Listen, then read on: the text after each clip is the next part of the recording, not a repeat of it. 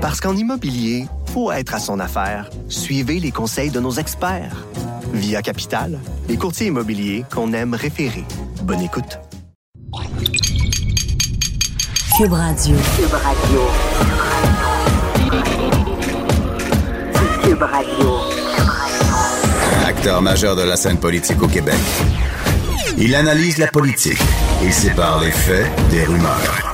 Trudeau le midi. Il est midi, aujourd'hui on est mercredi le 12 décembre 2018. Mon nom est Jonathan Trudeau, bienvenue à Cube Radio. Vous écoutez Trudeau le midi, on est ensemble pour les 60 prochaines minutes. Par la suite, ce sera Antoine Robitaille qui va euh, débarquer avec là-haut sur la colline. Et moi, je suis en direct de Montréal aujourd'hui dans nos studios euh, de Cube légèrement plus confortable que euh, les studios de Québec. Quoique ça roule ici, hein? pas beaucoup de temps pour faire la transition euh, entre nos shows. Euh, ben, content d'être là, content d'être avec la gang ici à Montréal. J'espère que vous allez bien. Tant des fêtes qui approchent, on, le répète, et je, veux commencer avec quelque chose qui est absolument anodin. Là. Je, je, inquiétez-vous pas, je vais parler de Gilbert Rozon, ça va venir. Hier, je me promenais sur Facebook et je, je me faisais une réflexion. J'en ai un peu marre des gens qui euh, ressentent le besoin de dire ce qu'ils n'aiment pas voir, par exemple, sur les médias sociaux.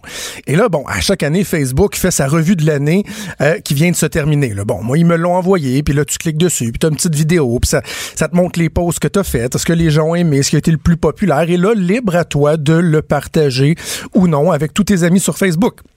Moi, je le fais pas parce que je regarde en avant. Je regarde pas vers, euh, vers le passé. Puis la rétrospective de mon année, ben, ça me regarde de moi, mais s'il y a des gens qui veulent le faire grand bien leur face, et là, vous envoyez beaucoup de ces statuts-là sur Facebook, des gens qui disent Hey, ça, c'est mon année que je viens de passer. Mais là, il y a tout autant de commentaires, de, de statuts de gens qui disent qu'ils veulent rien savoir de ces statuts-là. Et je trouve ça particulier. Je faisais le parallèle avec l'habillement de Catherine Dorion. Le nombre de personnes qui nous ont dit que il y en avait rien à foutre de l'habillement de Catherine Dorion, que c'était futile, que euh, eux ça leur passait dix pieds par la tête mais ils ressentent un besoin incontrôlable d'écrire quatre paragraphes en dessous d'un article ou euh, une douzaine de tweets sur, sur, sur Twitter pour dire à quel point ils s'en sacrent. Mais si vous vous en sacrez, là, faites juste faire autre chose. Regardez de l'autre bord de la rue, passez à un autre appel. Savez-vous quoi? Moi, je m'en sac que vous vous en sacrez. Là, je suis conscient, il y a peut-être des gens qui disent, ouais, mais, tu sais, nous autres, on s'en sacre que tu t'en sacres, que je m'en sacre. Et là, je pense qu'on arrive dans une espèce de tourbillon sans fin qui fait que tout si bien de passer à autre chose. Mais bref, ça me fait rire, ces statuts-là sur, euh, sur euh, les médias sociaux de gens qui deviennent tellement intolérants et qui ressentent un besoin incontrôlable de nous dire qu'ils sont plus capables. Une très bonne nouvelle euh, en avant-midi. Moi, moi je, je, je, considère que c'est une excellente nouvelle parce que là, depuis hier, bon, ça, s'était euh, étendu comme une, traînée de poudre. Euh, ce qu'on entendait, c'est que la, la, la quoi, c'est plus d'une dizaine de femmes qui avaient porté plainte pour viol, pour agression sexuelle envers Gilbert Rozon, et que finalement, euh, le DPCP avait commencé à rencontrer chacune de ces femmes-là pour leur dire que finalement, ben, il y en aurait pas d'accusation. Eh bien là, finalement, euh, c'est tombé un peu plus tôt en avant-midi.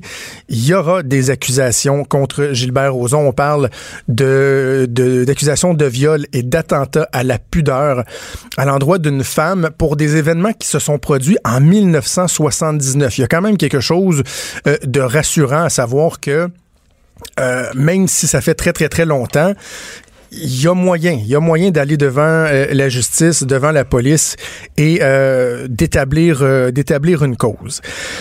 Moi, je dois vous avouer que le soulagement que j'éprouve par rapport à, à cette nouvelle-là, par rapport au fait qu'il y aura des accusations, c'est que là, je trouvais que rapidement, euh, le débat partait dans une, mauvaise direction. Le débat euh, de, de, condamner les procès sur la, place, la place publique, euh, de se pointer du doigt tout un chacun en disant, ben regardez, là, on a sauté aux, conclusions par rapport à Gilbert Rozon et c'est donc bien épouvantable. On aurait dû se fermer le clapet pendant les 15 derniers mois en faisant comme si de rien n'était, comme s'il ne s'était rien produit. C'est parce que dans le cas de Gilbert Rozon, là, il est pas, reconnu coupable de rien encore. C'est important de le mentionner. Puis oui, peut-être qu'on devrait faire un peu plus attention à parler euh, davantage au conditionnel. Et, et moi, je, suis loin d'être parfait en la matière. Euh, je suis certain que j'ai déjà, euh, j'ai déjà dérapé. Je pense qu'un des exemples les plus les plus probants qu'on a connus dans les dernières années au Québec, ben ça concerne Jonathan Betté. Hein. Euh, quand Jonathan Betté a été euh, arrêté, bon, puis là il y a eu des accusations, des accusations qui sont finalement tombées pour euh, possession de, de, pornographie juvénile, distribution et tout. Ben dans la tête de tout le monde, il était officiellement la personne qui avait assassiné Cédrica Provencher parce que la police avait reconnu que c'était son suspect principal. Donc, tu sais, on sautait la barrière assez rapidement. Donc, oui, on doit faire attention. On doit se garder une petite gêne. Mais dans le cas de Gilbert Rozon, on peut-tu juste rappeler que le gars a déjà été reconnu coupable d'agression sexuelle par le passé? Et moi, le discours que je tiens euh, demeure le même que celui que j'avais il, il, y a 12 mois, il y a 15 mois de ça c'est euh, le message qu'on doit recevoir, entre autres dans le milieu du showbiz, dans le milieu artistique. Cette propension que nous avons à remettre des gens sur un piédestal. Gilbert Rozon, à partir du moment où il avait été reconnu coupable de viol, une histoire qui était terrible. Hein. On oublie, euh, on oublie de se le rappeler. Là. Mais une pauvre femme qui avait été un peu forcée à entrer dans sa chambre et tout bon, euh, dans, au casino, au, manoir, là, manoir Rouville Campbell, euh, si je me souviens bien. Il a été reconnu coupable. Mais là, il a été reconnu coupable. Puis à un moment donné, ben, c'était un bon gars, Gilbert. Puis on, l'a euh, réélevé au, statut là, de, de, de, de, personnalité là, tellement respecté, tellement adorable. Et là, quelques années plus tard, 15, quoi, 10, 15, 20 ans plus tard, il y a d'autres histoires qui font surface. Et là, les gens se surprennent et se disent, mais voyons comment ça se fait.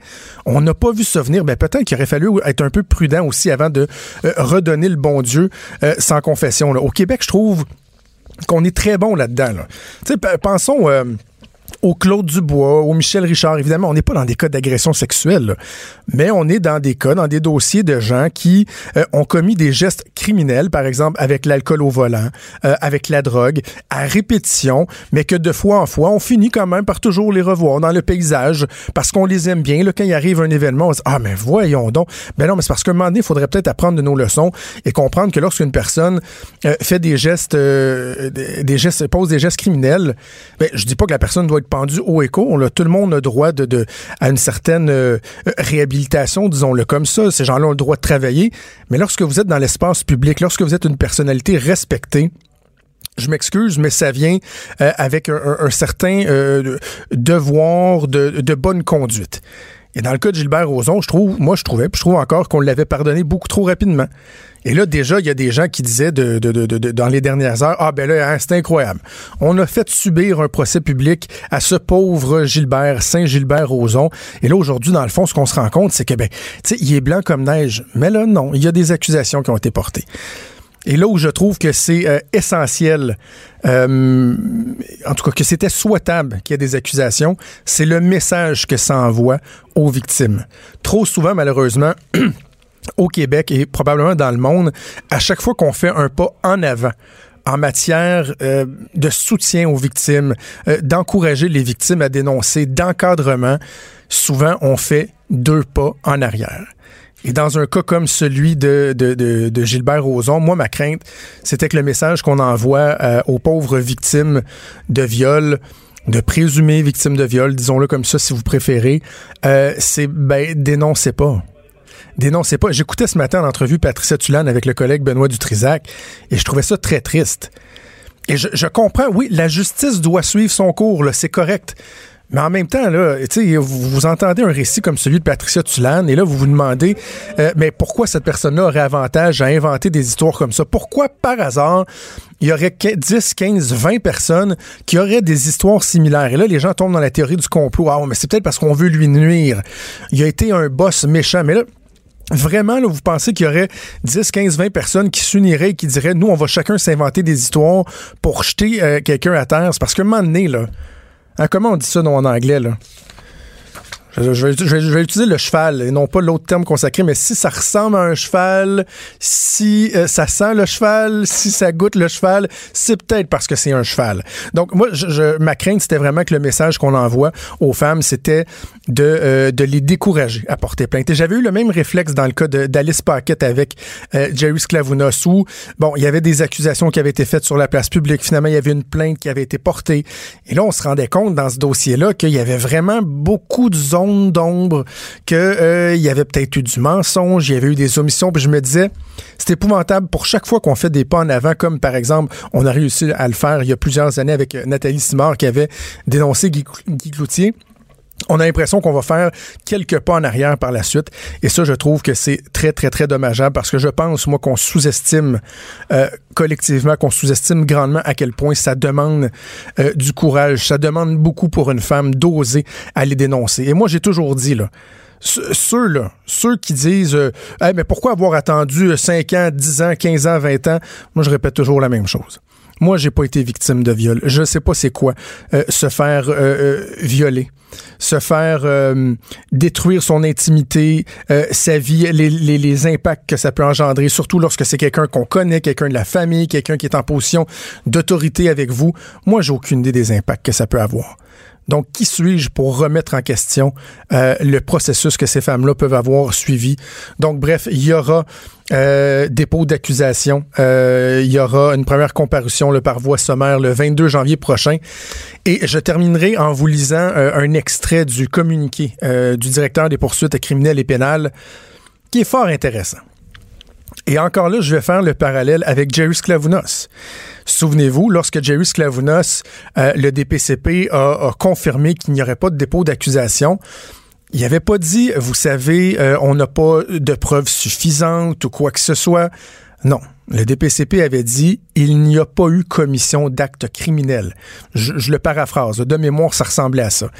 Alors voici une citation, un, extrait du communiqué du DPCP euh, publié ce matin.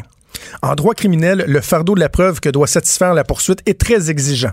Conséquemment, il arrive que le procureur, bien qu'il croit la victime, en arrive à la conclusion que la preuve au dossier ne permet pas une démonstration hors de tout doute raisonnable ou que les faits relèvent plutôt du harcèlement sexuel, du droit civil ou d'une inconduite sexuelle.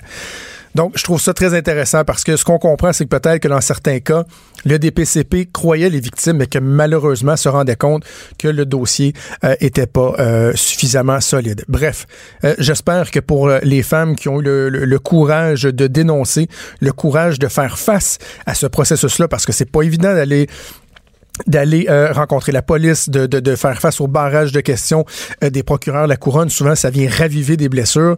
Ben, J'espère qu'il y a un certain baume au moins qui sera euh, posé sur ces femmes-là, de savoir que ben, il y aura des accusations. Et pour le reste, ben, évidemment, le processus judiciaire va suivre son cours. Trudeau, le midi. Pour nous rejoindre en studio. Studio à commercial cube.radio. Appelez ou textez. 187 Cube Radio. 1877 827 2346. La semaine dernière, j'étais avec mes collègues de la Joute à LCN, puis on faisait un peu le bilan euh, de, la grosse session parlementaire de deux semaines euh, qu'on a eue à Québec. Et je disais que euh, j'avais quand même une déception, moi, avec le ministre délégué à la Santé, Lionel Carman, qu'on nous avait présenté comme une future vedette de la politique. Et je trouvais que, honnêtement, il n'y avait rien cassé là, lors de, de la session parlementaire. Et là, mes collègues me disaient que j'étais un petit peu sévère dans mon jugement. Ben, finalement, la bourde qu'il a fait sur Twitter au cours des dernières heures en octroyant une subvention via les médias sociaux de 25 millions qui finalement n'existaient pas, ou en tout cas n'étaient pas de l'argent neuf, ben, ça tend à me donner raison et ça fait réagir les critiques dont euh, André Fortin, que je vais rejoindre euh, en ligne. André Fortin, député libéral de Pontiac pour le Parti libéral du Québec et porte-parole de l'opposition en matière de santé et de vitalité des régions. Bon midi, Monsieur Fortin. Bonjour. Merci d'avoir accepté l'invitation. Euh, votre vis-à-vis, le docteur Carman, s'est mis les pieds dans les plats pas pires cette semaine.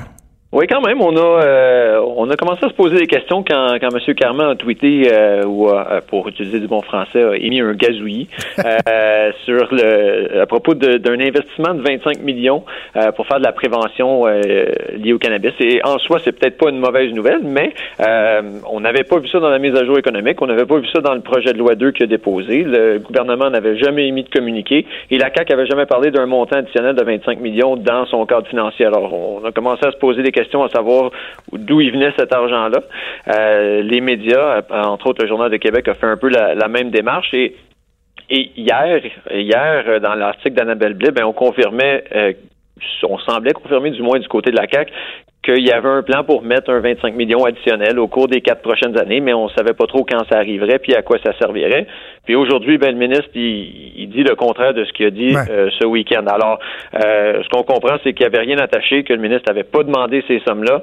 Euh, je comprends qu'on peut faire des erreurs quand on commence en politique, mais de dépenser 25 millions par Twitter sans demander à personne. C'est ça. Hein. premier élément, il, il, me semble que n'importe quel politicien au cours des dix derniers jours aurait dû être témoin ou prendre note du ressac qu'a créé la subvention de 50 millions que le premier ministre Justin Trudeau avait fait par Twitter et là, le ministre de la Santé, lui, s'en va faire euh, une annonce d'une subvention sur Twitter. À la base, convenons que c'est pas la façon de faire. je comprends que les gens veulent des nouvelles euh, manières de, de, de, faire de la politique, mais d'annoncer des, des dizaines de millions d'argent des contribuables via les médias sociaux, ça se fait pas, ça. Ben, c'est parce que ça donne pas toute la transparence dont on a besoin. les méthodes habituelles, c'est-à-dire émettre un communiqué euh, avec euh, de l'information supplémentaire euh, additionnelle, ben, ça permet que ce soit aux journalistes ou aux, citoyens ou à nous-mêmes comme opposition à comprendre d'où vient cet argent-là, à quoi il va servir, quand est-ce qu'il va être distribué. De faire ça en deux mots sur Twitter, comme le, le ministre l'a fait, ben, ça donne absolument aucune information à personne.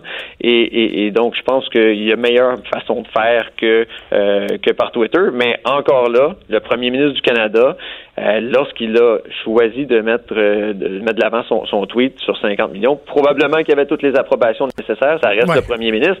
Euh, Monsieur Carmen n'a jamais demandé à personne pour ces sommes-là. Et là, ce qu'on comprend, éclairez-nous, Monsieur Fortin, c'est que dans le fond, c'est un 25 millions qui était déjà prévu dans ce que votre gouvernement, le précédent gouvernement libéral, avait mis de l'avant comme mesure pour faire de la sensibilisation sur la consommation du cannabis. C'est ça? Ben, dans le projet de loi initial, celui qui avait été présenté l'an dernier par Lucie Charlebois, euh, il y avait 25 millions par année pour faire de la prévention, pour faire des activités, des programmes de prévention liés aux méfaits du, euh, du cannabis. Et ces sommes-là, le gouvernement doit les dépenser. Il y en a une partie qui va venir des revenus de la Société québécoise du cannabis et le reste, c'est le gouvernement qui va le mettre année après année dans euh, son cadre budgétaire. On, on, comprend, du moins aujourd'hui, on pense que ce à quoi faisait référence le ministre Carman, c'était le 25 millions initial, mais quand il a de plus, ben, on comprend qu'il savait qu'il y avait un 25 millions initial, puis qu'il a pensé d'en mettre de l'argent supplémentaire. Mais bon, mais encore là, on va le, on, va le laisser peut-être expliquer euh, une troisième fois euh, ce qu'il a, voulu faire. Mais là, est-ce qu'on comprend également que ce 25 millions-là, il est récurrent euh, sur une base annuelle, donc pour les cinq prochaines années, et que l'année financière se termine au 31 mars, et que dans le fond, il n'y a pas un sou qui a été dépensé encore de ce 25 millions? Ben c'est pour ça on dirait que on dirait que quand le ministre Carman répond à une question, ben il en génère deux autres. Et là aujourd'hui dans la dans l'article de de Madame Blais, euh, il dit lui-même je tiens à préciser qu'il y a encore des discussions qui se tiennent euh, au sein du ministère pour savoir l'efficacité des campagnes en cours mais on sait très bien que les sommes n'ont pas été dépensées. Alors, les campagnes auxquelles il fait référence, il est en train de mesurer l'efficacité, ben on ne sait pas trop c'est lesquelles. Alors, euh, disons que euh, on a hâte de voir cet argent-là investi parce qu'il y a du travail à faire en, prévention et on a hâte de voir si ces sommes-là sont, euh, sont, tout ce qu'on a besoin ou si on a besoin peut-être d'un investissement supplémentaire. Mais pour l'instant, il y a 25 millions de garanties, puis ça, c'est une bonne nouvelle. la semaine dernière, dans les bilans de fin de session, puis aussi dans le travail que vous avez fait, lors des périodes de questions, on a beaucoup reproché au gouvernement euh, de s'accrocher à une certaine idéologie. On a dit que c'est un gouvernement idéologique et on fait entre autres référence euh, à l'augmentation de l'âge minimum pour acheter du cannabis à 21 ans. Euh, je, dois vous avouer, là, moi, je suis, je suis très partagé sur cette question-là parce qu'à la base, je pensais que c'était peut-être une bonne idée, mais j'ai l'impression qu'un coup que la loi est entrée en vigueur, c'est un peu difficile de revenir sur la peinture. Mais qu'est-ce que vous répondez, par contre, aux gens qui disent, oui, mais la CAQ, elle s'est fait élire sous, euh, avec ces promesses-là, avec ces engagements-là? Ben absolument, la CAC l'a promis, puis ça, euh, on va pas leur enlever. Euh, ils avaient dit qu'ils voulaient faire, euh, qu'ils voulaient rendre l'âge légal pour l'achat, la possession, la consommation du cannabis à 21 ans, et c'est ce qu'ils ont mis de l'avant dans leur projet de loi. En même temps, c'est de notre euh, c'est de notre responsabilité comme opposition de mettre de l'avant les positions des gens qui disent un instant ça n'a pas de bon sens. Et euh, les gens de la santé publique euh, disent clairement ça disent à 18 ans c'est là où on peut réduire les méfaits. Alors nous on va continuer à mettre ces positions là de l'avant. On pense que quand on a des enjeux de santé publique, il faut écouter la science.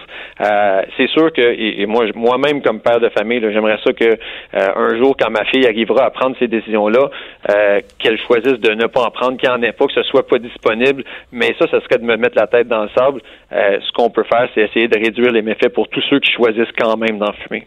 Et là, vraiment, et ça, vous, vous avez tapé sur ce clou-là la semaine dernière, on a l'impression que c'est le crime organisé qui se bidonne, qui est mort de rire, parce que là, il y a vraiment, et c'est pas juste théorique, il y a potentiellement des jeunes de 18 ans qui peut-être avait pas été nécessairement attiré par le cannabis. Moi, je vais prendre mon propre exemple, Monsieur Fortin. Là. Euh, je dis pas que j'ai jamais fumé de pot, là, mais les drogues, moi, j'avais peur de ça. pourquoi? Parce que j'avais peur de me faire pogner. Il y en a qui vont être attirés par le côté euh, illégal, mais il y en a d'autres qui, comme moi, vont être euh, rebutés par ça. Donc là, il y a peut-être un jeune de 18 ans qui a été essayé ça, qui s'en a acheté un petit brin, puis qui a pas eu ça. Et là, on va lui dire, ben finalement, pour les trois prochaines années, tu dois t'abstenir. Ils vont faire quoi? Ils vont se tourner vers le crime organisé. Ben, c'est absolument sûr qu'ils vont se tourner vers le crime organisé. Ils n'auront pas d'autre choix. Euh, donc, qu'on choisisse parce que parce que le gouvernement fédéral l'a rendu légal ou qu'on choisisse euh, qu'on ait choisi bien avant que ce soit rendu légal de faire la consommation du cannabis. Euh, L'Institut national de santé publique, c'est ça leur travail. C'est eux, ils comprennent très bien qu'il y a un effet négatif sur le cerveau, euh, sur le développement du cerveau jusqu'à 25 ans. Mais leur travail, c'est de savoir comment on peut réduire les méfaits. Parce qu'il y en a des méfaits, mais comment on peut les réduire? Et quand nous on dit que la position de la CAQ une position qui est idéologique. Je pense que le ministre Carman a un peu euh, prouvé notre point la semaine dernière quand il s'est mis à parler d'augmenter l'âge pour le tabac, d'augmenter l'âge pour l'alcool. Ben euh, quand on parle d'augmenter l'âge pour le tabac, c'est de dire aux gens, ben c'est pas 18 ans l'âge auquel vous êtes apte à prendre vos décisions, c'est 21 ans. Donc le ministre a peut-être un, brin d'idéologie dans sa euh, dans ses mesures. Et on est pratiquement tombé dans le ridicule lorsque vous avez questionné le ministre sur l'interdiction dans les lieux publics, parce que ce qu'on comprend, c'est que bon, là il y aura une réglementation qui qui va s'étendre à la province au complet. Il n'y aura pas de consommation possible dans les lieux publics et par exemple les locataires et ils sont nombreux au Québec euh, qui qui eux ne pourront pas euh, fumer dans, dans, dans leur logement comme certains propriétaires empêchent la cigarette dans leur logement. Mais eux dans le fond ils, ont un produit légal mais qui pourront pas consommer et là vous l'avez bien dit ce qu'on comprend c'est que le ministre les invite à se faire comment vous avez dit ça une, fournée de euh, une fournée de muffins? Une fournée de muffins oui effectivement ben, ben ce que ce que le ministre dit c'est ben vous pouvez pas fumer à l'extérieur, vous pouvez pas fumer dans les lieux publics, ça c'est une chose, mais on sait très bien qu'il y a des propriétaires qui disent à leurs locataires, c'est écrit dans le bail, vous ne pouvez pas fumer à l'intérieur euh, de l'appartement ou sur le sur le terrain même euh, de, de, de, de l'édifice. Alors ces gens-là, quand on a demandé au ministre, ben qu'est-ce qu'ils peuvent faire, il a dit ben ils pourront consommer des huiles ou des produits dérivés. De un, le gouvernement fédéral n'a pas approuvé les produits dérivés encore. On ne sait pas s'ils vont le faire ou non. Euh, de deux, euh, c'est pas nécessairement sécuritaire les produits dérivés. On a vu en Ontario la semaine dernière des enfants qui avaient consommé des, euh, des biscuits euh, au cannabis. Euh, c'est arrivé au Québec il y a quelques semaines. C'est arrivé dans les provinces atlantiques aussi. C'est des produits qui sont à la base attrayants pour des enfants qui ont, pour lesquels il n'y a pas nécessairement d'indication. Euh, donc, ça peut être très facile pour un enfant de, de, de tomber dans, dans ces, dans ces produits-là par erreur. Euh, alors, d'entendre le ministre dire euh, faites-vous donc des faites-vous donc des biscuits, faites-vous donc des muffins, je trouvais ça un peu simpliste de sa part. Ouais, on n'a pas fini d'en entendre parler. Avant de vous laisser aller, là, je vous pose une petite question. votre collègue Gaétan Barrette, il a de l'air d'avoir la, la, difficulté à lâcher prise. Hein? Il, il commente encore beaucoup les dossiers de la santé. Ça doit être un peu irritant ça, non? Ben, Gaétan, euh, a une connaissance, disons, euh, euh, de longue date du milieu de la santé. Alors, mhm. je suis pas surpris de l'entendre commenter. Et d'ailleurs, je l'ai vu commenter il y a quelques semaines sur des dossiers qui dépassent de loin ce que moi je connais du, réseau de la santé, ce que la 99% des parlementaires connaissent du réseau de la santé. Alors, je pense qu'on peut utiliser son expertise à un, certain niveau, comme comme ça va me faire plaisir de, de le conseiller sur les dossiers de transport aussi. Bon, puis en terminant, avez-vous quelque chose à nous annoncer? Parce que vous êtes un des seul qui a, qui a été assez transparent, je dirais, euh, au sein du Parti libéral, à l'effet que oui, vous allez avoir une réflexion euh, pour évaluer l'opportunité de vous présenter pour la succession euh, de Philippe Couillard. Comment ça va, cette réflexion-là, monsieur le député? Ben, on continue, on continue à réfléchir. Le temps des fêtes s'en vient. C'est une bonne occasion de prendre un peu de recul, de, d'en, discuter en famille, euh, de continuer à jaser avec, euh, avec les gens du parti. Euh, donc, on, va prendre l'occasion, on va prendre le temps devant nous pour le faire. OK. Est-ce qu'il y a, un pourcentage, je sais pas, moi, le, de votre réflexion? si vous êtes rendu à 50% 75% quelque chose, là? Je suis pas sûr, je suis pas sûr que ça fonctionne comme ça. Je suis pas sûr qu'il y a un compteur qui avance à toutes les euh, toutes les heures, mais euh, on va vous tenir au courant des euh, des prochaines étapes une fois qu'une décision sera prise. Bon, on va attendre de vos nouvelles avec beaucoup beaucoup d'impatience. Merci André Fortin. Très bien, bonne journée. Merci André Fortin, qui est député libéral de Pontiac, porte-parole de l'opposition officielle en matière de santé et de vitalité des régions. Et je l'ai dit, hein, la semaine dernière, je trouve qu'il a été fort efficace, André Fortin. Euh, moi, que j'ai connu à l'époque, parce qu'on a travaillé ensemble pour Jean Lapierre, on était deux genoux dans le, cabinet de Jean Lapierre et André Fortin qui avait euh, des responsabilités autrement plus importantes que les miennes à l'époque. Moi, j'étais le conseiller en communication pour euh, l'Est du Québec. Lui, c'était l'attaché de presse de M. Lapierre qui était dans ses euh, dans ses souliers à longueur euh, de journée. Donc bref, euh, et, c'est ça. Il nous a montré un côté de lui qu'on n'avait pas nécessairement vu comme ministre des Transports, c'est-à-dire un, certain mordant là, ou un mordant certain. Et je pense que ça met en lumière davantage, ça met l'enfant sur ben, peut-être les difficultés que le, le, nouveau ministre Carman connaît dans son nouveau poste de ministre délégué à la santé. Trudeau, le sexe symbole de la politique. Ah, c'est Jonathan, pas Justin. Trudeau, le midi. Cube Radio. J'ai toujours un grand plaisir à avoir devant moi en studio euh, Denis Anger, mais là, je suis à Montréal, donc je vais l'avoir uniquement dans mes oreilles, comme vous. Pourquoi pas? Bon midi, Denis. Salut Jonathan, bien oui. Euh, bravo à la métropole euh, depuis la capitale. C'est un grand plaisir de vous rejoindre. Vous savez, on est le 12 décembre aujourd'hui. Oui, effectivement. Et j'ai aimé ta suggestion pour notre sujet de la semaine parce que bon, on parle beaucoup de troisième lien. Moi, j'en parle particulièrement. Et cette semaine, je disais, euh, un peu pour choquer les gens, mais je le pensais quand même, je disais, c'est toujours bien juste un pont ou un tunnel. Tu sais, de en faire un symbole national, je disais, c'est toujours bien rien qu'un pont. Hein. Mais il reste que euh, les ponts, euh, souvent, ont, marqué notre histoire. Et avec toi, on va revenir sur certains ouvrages qui vraiment ont été marquants dans notre histoire. Tout à fait, Jonathan. Regardez, on va faire des histoires de ponts euh, à travers les à travers les siècles parce que 12 décembre 1859, on termine à Montréal la construction d'un ouvrage absolument exceptionnel pour ah! l'époque, le pont Victoria. Le, vieux pont Victoria. Le vieux pont, mais quand même, pour un vieux pont, il t'offre la run. Hein. On a vu que le pont Champlain, qui est beaucoup plus jeune que le pont Victoria, est malheureusement voué au pic du démolisseur au cours des prochaines années. Donc, le pont Victoria, il est construit. C'est le premier pont qui franchit le Saint-Laurent. Et à l'époque, c'était considéré comme le plus long pont ferroviaire au monde. 2859 pieds. 24 caissons, 3000 ouvriers qui avaient construit ça largement au pic et à la pelle. Hein. C'était pour beaucoup des immigrants euh, irlandais qui travaillaient, qui descendaient dans des caissons, qui en mouraient parce qu'il y avait le mal des caissons. Donc le pont Victoria était le premier. C'est d'abord un pont ferroviaire. Évidemment, il n'y a pas de voiture en 1859. Et c'est un pont qui a été inauguré dans un faste incroyable par le, celui qui allait devenir le roi d'Angleterre Édouard VII, qui dans sa visite au Canada, le printemps suivant, 1860, va procéder à, comment dire, à l'installation du dernier rivet.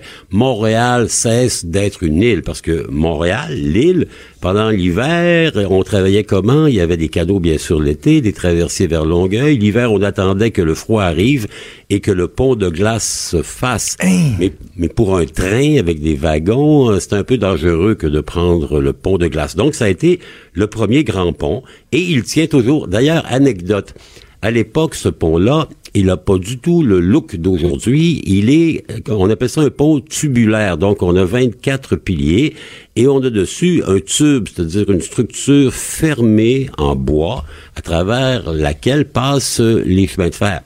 Or, les chemins de fer, ils fonctionnent au charbon, il y a de grosses cheminées, on commence à avoir du trafic avec des passagers, le tube s'enfume, et à la fin du 19e siècle, 1895, on va enlever la structure fermée et on va installer ce qu'on connaît aujourd'hui, donc essentiellement un treillis en métal.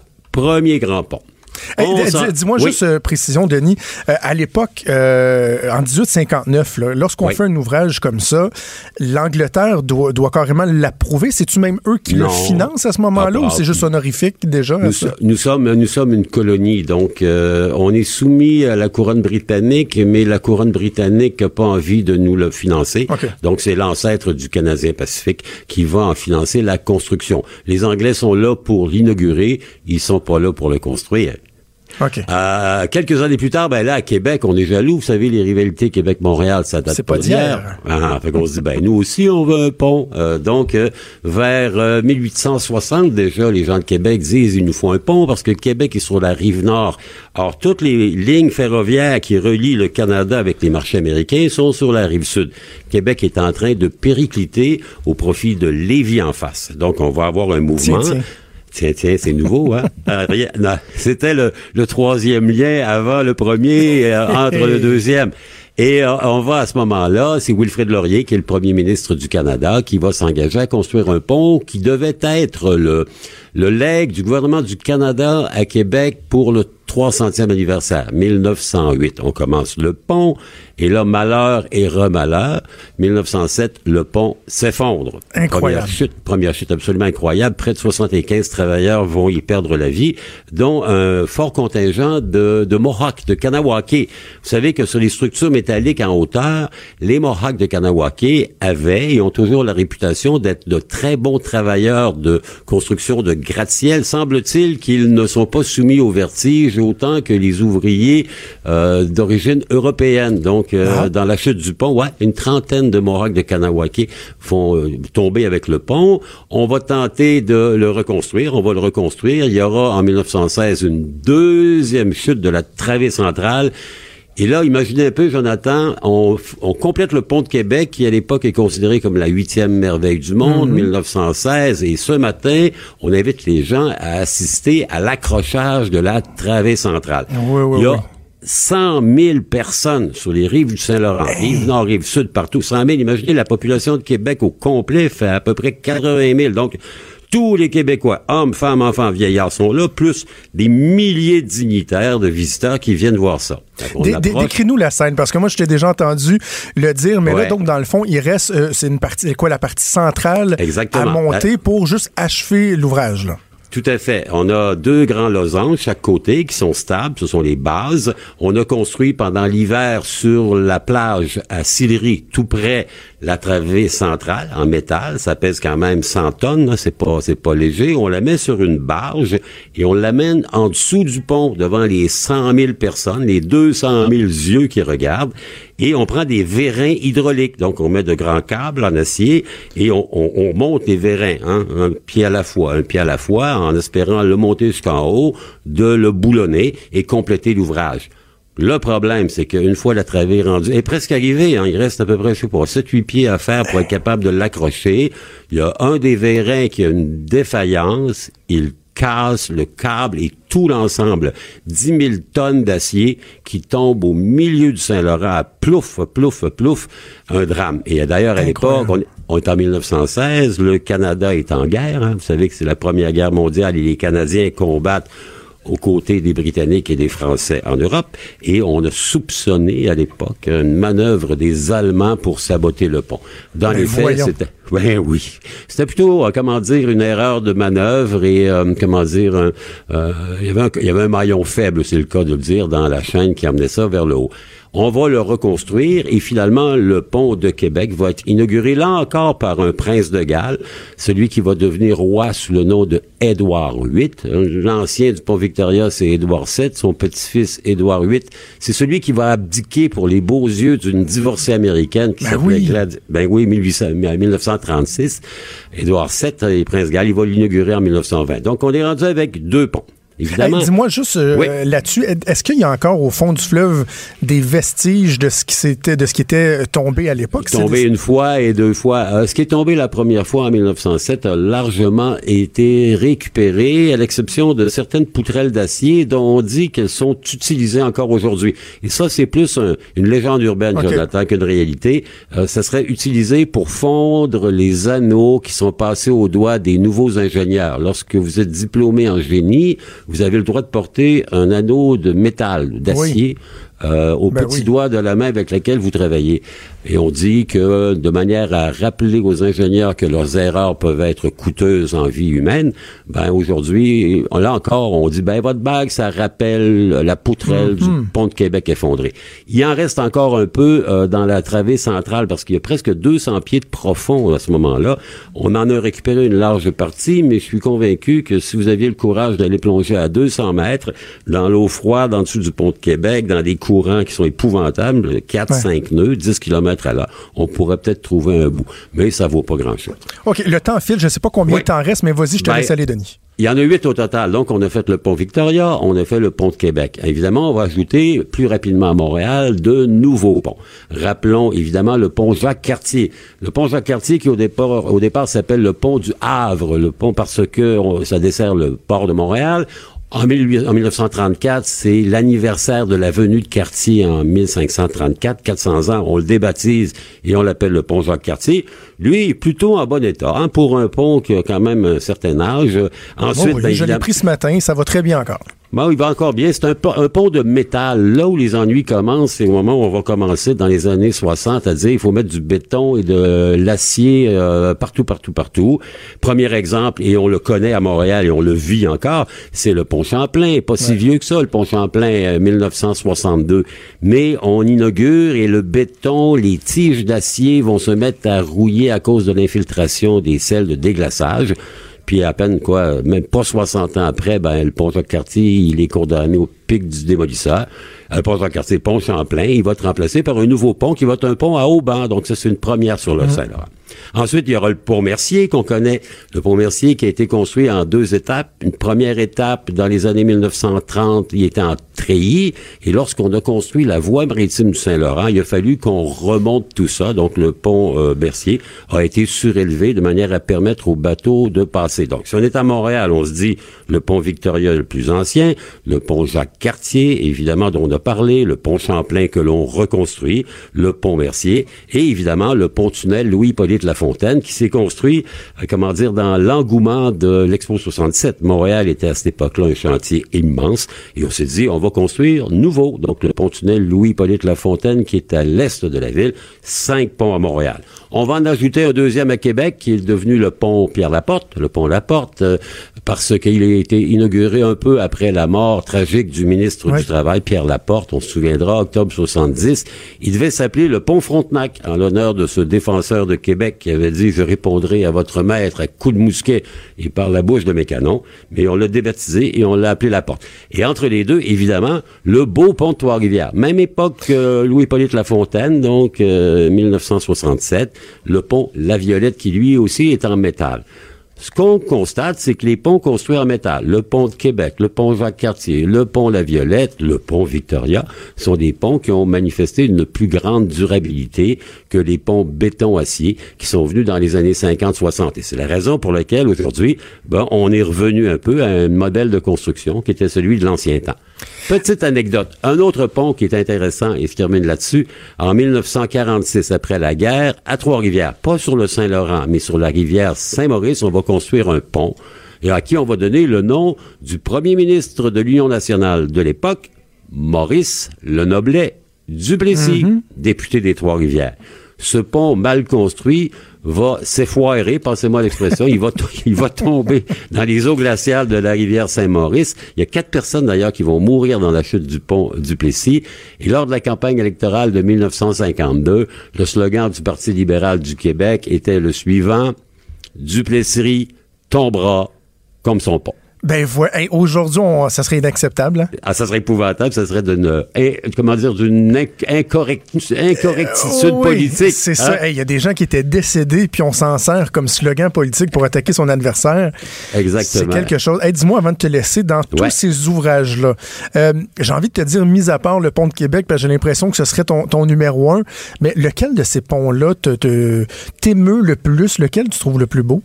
Ben, je pense que celui de Trois-Rivières. Le pont La Violette à Trois-Rivières, il, il est très beau, il est élancé, c'est Il un pont haut, hein? d'acier. Il est très, ben oui, parce que lui a été On a le construit pour tenir compte de la, la circulation maritime en dessous. hein, le- mais le pont La Violette de Trois-Rivières, moi, je vous dirais que, et en plus, il est, il est, comment dire, dans un grand espace, donc on le voit très bien Ah oui. et on le voit de très loin. Moi qui ai longtemps navigué sur le Saint-Laurent, quand vous êtes sur le lac Saint-Pierre et vous voyez au loin le pont La Violette, vous vous dites, ah, c'est un sacré beau pont. Oui, vraiment, il est très beau. Hey, Denis, toujours un plaisir de t'entendre et de discuter avec toi. On se reparle la semaine prochaine. La semaine prochaine, Jonathan. Bon séjour à Montréal. Merci, Denis Anger, notre historien, mon historien que je préfère, que c'est agréable de l'entendre nous raconter notre histoire. Et là, c'est important, les ponts dont on vient de parler, parce que si on se fie à Québec solidaire, qui va prendre le pouvoir euh, d'ici trois ou quatre prochaines années, il n'y en aura plus jamais de pont. Donc, accrochez-vous à ces histoires-là, il n'y en aura plus, c'est fini! À gauche, à droite, au milieu. Tout le monde est le bienvenu. Jusqu'à 13, vous écoutez Trudeau le midi. Cube Radio. Quand même une nouvelle de dernière heure euh, qui n'est pas banale. Michael Cohen, l'ex-avocat de Donald Trump, qui vient d'être condamné à trois ans de prison par euh, un juge américain, s'est assorti également d'une euh, d'une amende de 1 million de dollars. Donc, il devra se rendre le 6 mars prochain. Ça, d'ailleurs, j'aimerais ça qu'on me l'explique. Là.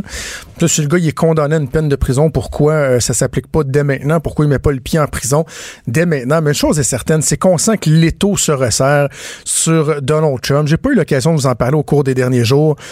Mais je trouve ça tellement, tellement grave ce que le président américain fait. Euh, son encouragement, son entêtement à euh, tenter de décrédibiliser euh, le système de justice américain, même des institutions aussi importantes que le FBI.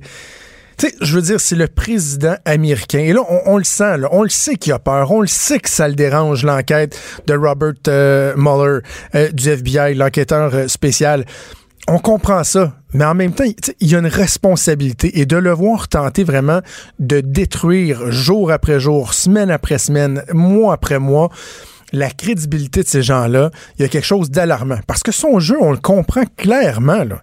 Ce que le président souhaite, c'est que si, à un moment donné, il y a un débouché euh, des enquêtes euh, de, Mueller et que ça porte sur des accusations, qu'il y a des choses qui euh, toucheraient les gens qui entourent Donald Trump, lui, il fait le pari qu'il va tellement, tellement avoir réussi à décrédibiliser euh, ces gens-là que dans l'opinion publique, ça va avoir eu un... En fait, on le sait, ça a déjà un impact. Il y a des gens qui euh, croient, qui avalent tout ce que Donald Trump dit et que jamais, au grand jamais, euh, n'oserait remettre en question la parole du président c'est pas des farces, là. Il y a, euh, dans le système de justice, en tout cas canadien, j'imagine ça, ça existe assurément aux États-Unis, il y a un principe d'obstruction euh, à la justice. Euh, et vous savez quoi? Je trouve que c'est ce que le président américain fait. En tentant euh, constamment de, de, de, de nuire à l'enquête, de déstabiliser, de, de, de déconcentrer les gens qui mènent ces enquêtes-là, c'est carrément, carrément ce que le président américain tente de faire. Je trouve que c'est absolument déplorable. Bref, Michael Cohen, qui était une personne euh, en qui euh, le président américain faisait incroyablement confiance, était devenu du jour au lendemain, au cours des dernières semaines, un salopard, un moins que rien, un homme pas intelligent selon les dires de Donald Trump. Pourquoi? Parce qu'il a décidé de déballer son sac. Donc, euh, on a l'impression, on sent que le président américain devient de plus en plus euh, nerveux. Parlant de... de paranoïa, de propos un peu débiles, de, euh, du climat social qui prévaut en ce moment, pas euh, juste au Québec, en Amérique du Nord, aux États-Unis, non, dans le monde. Il y a quelque chose de profondément troublant à voir que euh, il y a des gens qui véhiculent pas juste sur les médias sociaux, les médias alternatifs, même dans, dans, dans, dans, mes- dans des médias mainstream, des théories de conspiration aussi débiles que celle de croire que le président européen, le président de la France, Emmanuel Macron, se serait arrangé ou aurait commandité la tuerie qui est survenue hier à Strasbourg euh, au marché de Noël pour se sortir du bourbier, du merdier dans lequel il se trouve depuis quelques semaines avec les gilets jaunes. Et le problème, c'est pas tant qu'il y a des gens qui soient assez débiles pour penser ça. On l'a vu avec le 11 septembre, euh, des gens qui croyaient dur comme fer que c'était probablement George W. Bush qui avait euh, ordonné les attaques contre le World Trade Center. Des théories de conspiration, il y en a là 13 à douzaine. Mais le problème, c'est que ces théories-là sont de plus en plus véhiculées par les différents euh, médias, médias sociaux, médias alternatifs. Il y a de plus en plus de gens qui ont tellement décroché du, pouvoir politique traditionnel, euh, qui sont tellement rendus cyniques, que ces gens-là croient à ça. Et c'est ça le pire, c'est qu'il y a des gens qui vraiment, vous allez aller les questionner, puis vont dire, moi, là, je serais pas surpris que le président français a pris le téléphone ou a interpellé des gens autour de lui, puis a demandé à ce qu'il y ait une tuerie qui se fasse pour changer le mal de place qu'il y trois personnes qui soient décédées. Il y, en aura probablement d'autres. Il y a des blessés qui sont dans un état critique pour se sortir d'un bourbier politique. Vraiment, vraiment, vous pensez qu'il y a des gens qui seraient assez fous pour faire ça, assez machiavéliques? Come on, come on. C'est carrément euh, ridicule. Un petit mot sur la péréquation. Tiens, je, vous parle de quelques dossiers en rafale.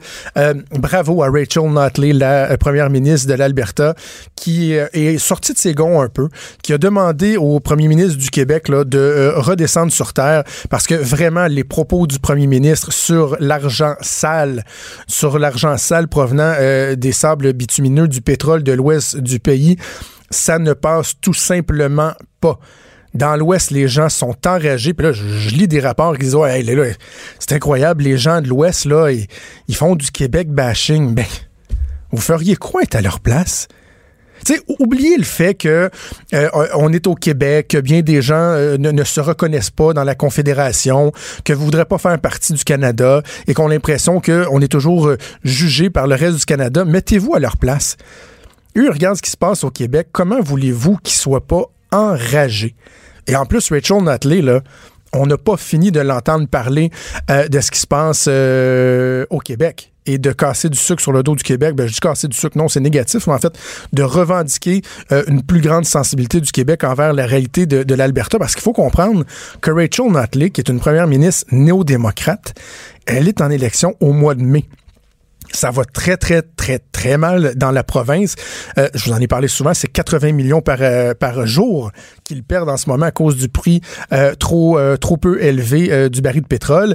Et c'est Jason Kenney, l'ancien ministre conservateur sous Stephen Harper, qui se présente pour le Parti conservateur. Et je parlais avec quelqu'un bien au fait de, la politique là-bas qui disait la question n'est pas de savoir s'il va gagner, c'est par combien de sièges d'avance qu'il va gagner. Donc elle, elle voit Jason Kenney, elle sait que lui, il n'hésitera pas une seconde euh, euh, à, à, varloper le Québec.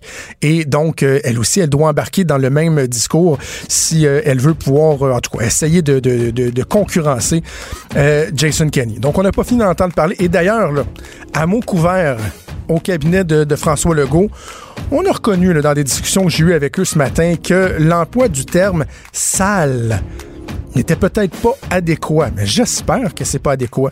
Le premier du Québec qui veut aller se faire des amis, qui veut vendre son hydroélectricité, est allé foutre le trouble euh, dans, euh, dans le pays euh, en disant que ce qui se faisait ailleurs, c'était sale, que oui, on recevait notre chèque de 13,4 milliards de péréquation, mais qu'il reste que lui, en avait rien à foutre, que c'était c'était pas pas quelque chose de souhaitable, que c'était malhabile. Une gaffe qui va le suivre longtemps. Cube Radio.